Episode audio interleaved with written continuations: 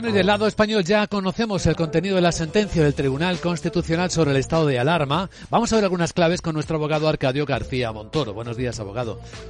Buenos días, Luis Vicente. ¿De qué hablamos?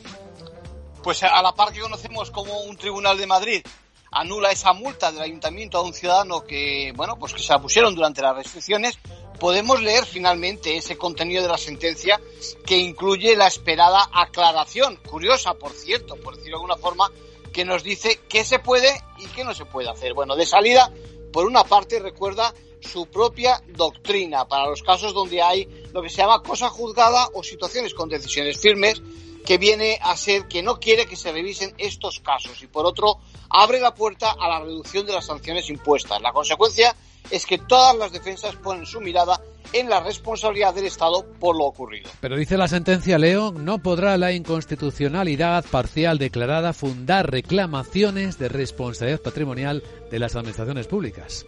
Has leído textualmente, ya ves, es todo un galimatías, ¿no? Acabará en la justicia europea y bueno, y que contribuye todavía más a la confusión de los ciudadanos. Como la inconstitucionalidad parcial surgió no porque no fueran idóneas o innecesarias o incluso desproporcionadas el cúmulo de restricciones que nos pusieron, sino por el mecanismo utilizado para hacerlo, ese camino escogido por el legislador, pues ahora el tribunal evita esa sangría que podría suponer tener que compensarnos por la merma de derechos. Bueno, lo evita o por lo menos lo intenta. En conclusión, bueno, para que todo el mundo nos entienda, queda todavía mucho por decidir. El partido no ha acabado. Lo dicho, la justicia europea tendrá la última palabra y que no tiren la toalla quienes quieran reclamar perjuicios. Gracias, abogado.